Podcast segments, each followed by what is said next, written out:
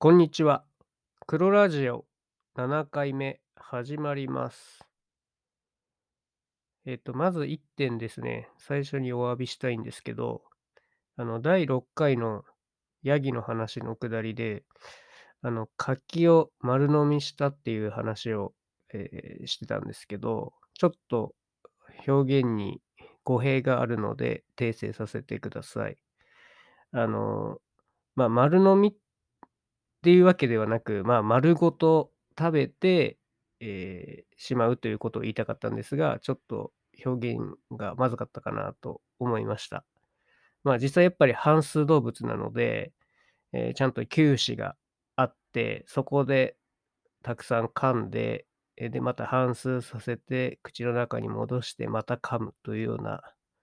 えー作業をしていると思います。で、まあ、今日なんですけど、えー今日風がすごい強かったですね。で、春って結構、まあ、今までも天候が荒れることが多いなという印象で、私はビニールハウスを所有しているので、まあ、そういう時は結構気が張ります。まあ、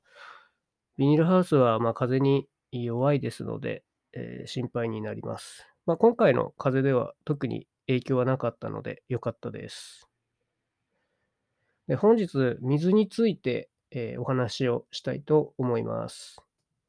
で農業をする上で必要な資源っていうのはいくつかあると思うんですが、その中でも、まあ、とりわけ重要なのが水だと思います。で、まあ、普段生活していく上では、えー上水道から、えー蛇口ひねったら、えー水が出てくるというような、ことで水を利用すると思うんですが、農業の場合は、まあ、そこまできれいな水が必要ないですし、あの、まあ、あの、水やりの量も量なので、上水道から取ってしまうととんでもないお金がかかってしまいます。なので大抵は、えーまあ、川やため池、湧き水とか、あと井戸、そういったものを利用して、えー畑の冠水に、水やりに利用しているというふうに思います。私も収納当時、水をどうやって手に入れるかということが課題になりました。で運よく近所の方が持っている井戸を使わせてくれるということになったので、まあ、最初は、えーまあ、その井戸がちょっと畑から遠いところにあるんですけど、その井戸の水をあの500リットルのでっかいタンクに、えー黄色いタンクに溜めて、そこからビニールハウスにエンジンポンプで、えー送水するという形をとっていました。で畑の水やりでは、500リットルの水はすぐになくなってしまうので、まあ、水やりをして、えータンクが空になったら、エンジンポンプを切って、で、また、その井戸の方の、えー電源の方に行って、井戸のスイッチを押して溜めてみたいなことで、非常に、え時間が、え冠水に時間がかかりました。で、エンジンポンプもエンジンポンプで、あの、リコイルスターターといって、紐でエンジンをかけるタイプ、紐を引っ張ってエンジンかけるタイプなので、あの、なかなか必要な時にかかりにくかったりだとか、まあ、最悪忙しい時に、こう紐が切れてしまって、もうかけられないっていうことが起こったりもしました。で、また、まあ、溜めた水も少し放っておくと、えー藻が発生して、あの、じょうろのですね、ハス口の、えー詰まりの原因になってしまって、かなり厄介でした。まあ、そういうわけで、水やりがすごく、えー煩雑で大変だったんです。まあ、なので、もし畑の近くに井戸を掘って、電動ポンプつけて、パイプでつないで、えーまあ、終わりのところにバルブをつければ、バルブひねっただけで水が出るようになると思ったので、まあ、井戸を掘りたいなというふうに考えていました。で、インターネットで、井戸掘り業者業者を探して、えー見積もりを取ったんですけども、あの100万円超えの、えー見積も書でした。で、井戸にも、えー種類があるんですけども、ま、大きく分けると、浅井戸、深井戸、打ち込みの3つかなと思います。ま、打ち込みっていうのが、一番安上がりにできる、え、施工方法なんですけど、その業者の説明では、打ち込みではちょっと水量の確保が難しいんじゃないかっていうことを言われまして、まあ、そういう100万超えの見積もりになりました。で、ま、100万超えはちょっと出せないなと思って、まあ、そこでは一旦諦めて、あ、まあ、今まで通り大変なやり方で、え、水やりをしすることにしました。で、ところが、あの、息子のクラスメイトのお父さんが水道施工会社の社長さんで、ま、たまたま会った際に、「なんか困ったことがあったらいつでも声かけてください」と言われました。ま、そのことがきっかけで、ま、ずっと井戸のことはどうにかしたいと思ってたので、井戸のことを相談しました。そしたら、あの、ま、井戸業者さんを、あの、最初仲介してくれて、で、まあ、その、とりあえず、え、現地調査に来ていただいて、ま、地図を、え、見ながら、ま、どこだったら出そうかというようなことを検討して、ま、この辺りだったら、打ち込みでも出るんじゃないかっていうことで、あの実際に、ま、やってみることにしました。なんか井戸の、え、業者もやっぱり色々経験値があるようで、ま、ここなら出そうとか色々、う、ま、見当をつけてやるようです。で、まあ、でもそれでも実際に、ま、やってみないと分かんないってところもあるんで、まあ、出なかったら、ま、出なかったでしょうがないよねっていうことで、まあ、お願いするんですけど、で、実際に、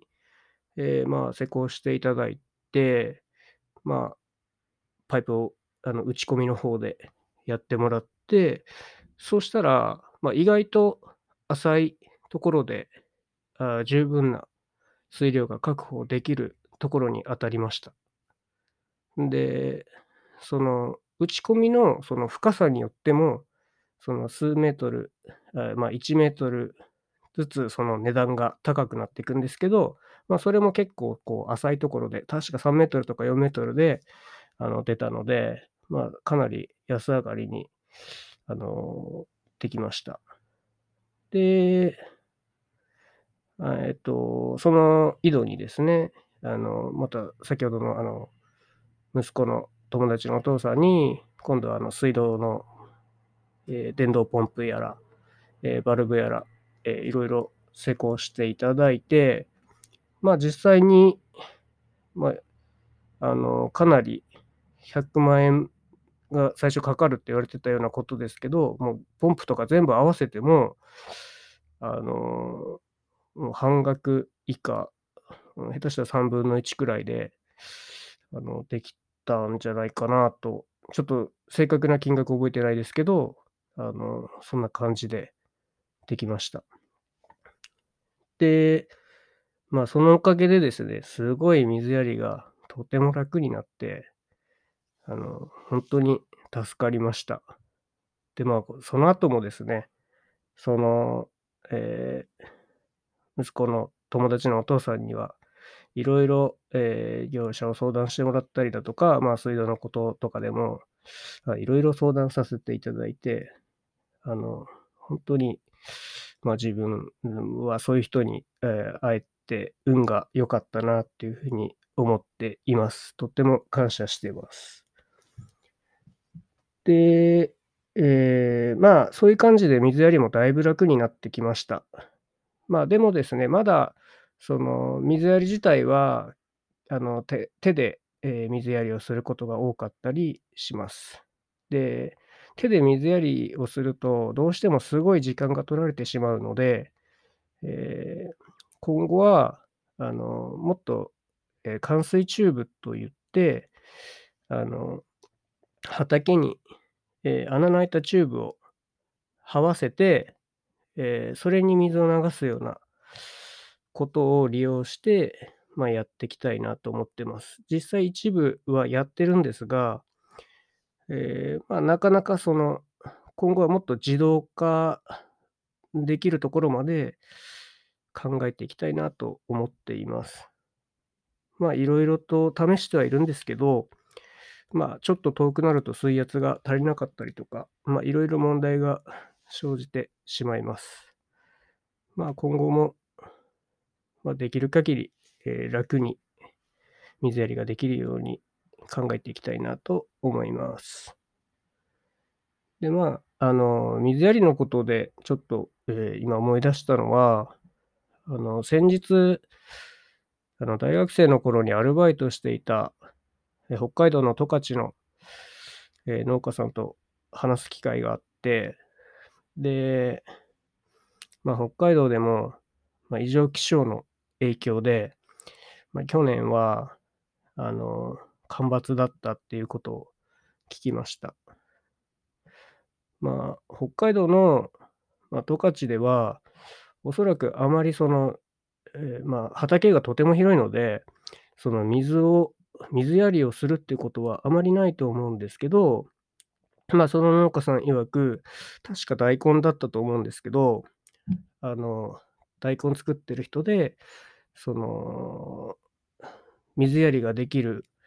設備を持ってる人のところは、まあ、干ばつだったけど、なんかすごい成績が良かったっていうような話をしていました。まあ、今後、あのどんどんやっぱり気象が読めなくなったり、ま、異常気象が、出てきたりする中で、あの、そういう冠水の設備、ま、こんだけ水が豊かな日本であっても、その、ちゃんとしたバックアップとして、